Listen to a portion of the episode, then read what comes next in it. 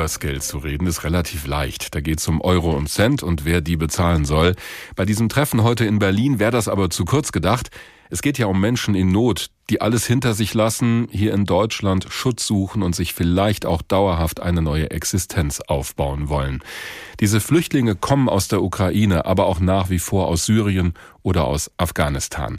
Viele Städte und Gemeinden wissen nicht mehr, wie sie die Menschen vernünftig unterbringen und betreuen sollen.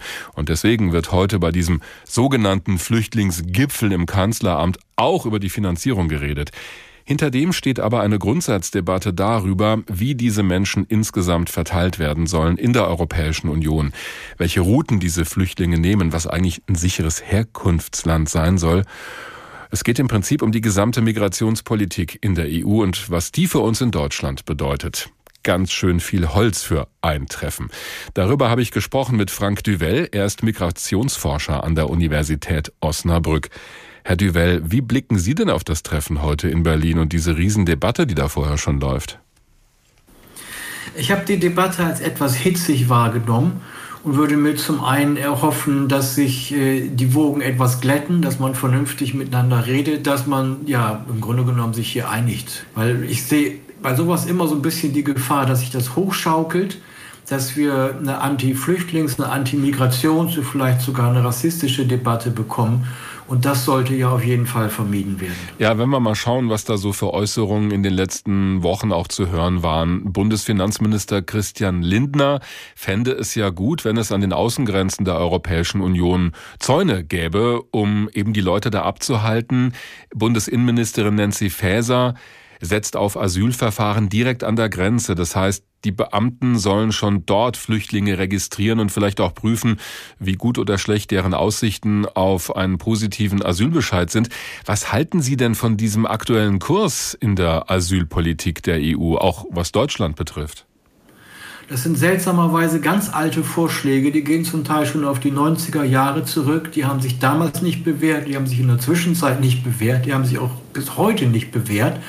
Und ähm, so wie man auf die Idee kommt, auf einen Karren zu setzen, der eigentlich quasi schon im Dreck äh, steckt, das äh, wundert mich. Also ich habe da gar nicht viel ähm, Hoffnung. Hm. Das sind unrealistische ähm, Ideen, die hier zirkuliert werden. Aber was, was genau finden Sie daran falsch? Denn Migration zu steuern und zu gucken, wer kommt denn da und wie viele Menschen kommen, das ist ja erstmal sinnvoll. Das sind ja verschiedene Vorschläge. Wir haben zum einen den Vorschlag, Asylverfahren oder Kontrollen an der Grenze durchzuführen. Mhm. Wenn wir Zäune errichten, gehen die Menschen auf eine andere Route, dann verstecken sie sich in LKWs, dann ersticken da wieder Menschen. Das Ganze wird noch gefährlicher.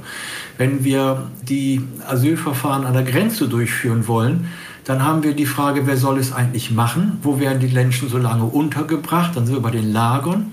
Wir wissen, dass die südlichen EU-Mitgliedstaaten diese Verantwortung gar nicht alleine auf sich äh, nehmen wollen. Und wir haben das Problem, was ist denn mit den Anerkannten? Die sollen dann umverteilt werden. Da spielen die Mitgliedstaaten aber nicht mit. Die Abgelehnten sollen abgeschoben werden. Auch da gibt es große Probleme. Hm. Also das ist meines Erachtens eine Sackgasse. Ich sehe da schon die Sorgenfalten bei Ihnen. Welches Konzept würde denn Ihrer Meinung nach helfen? Also worüber wir viel zu wenig reden oder beziehungsweise das sind immer so leere Worthülsen, die legalen Migrationskanäle. Wir haben ja tatsächlich bei den Migrierenden, aber auch bei den Asylsuchenden viele, die wollen migrieren, die wollen arbeiten. Und wir sehen, dass in den letzten 10, 15 Jahren die Zahl der anerkannten Visa-Anträge ganz, ganz stark zurückgeht, teilweise um 50 Prozent. Und in genau dem gleichen Maße geht die irreguläre Migration ja hoch.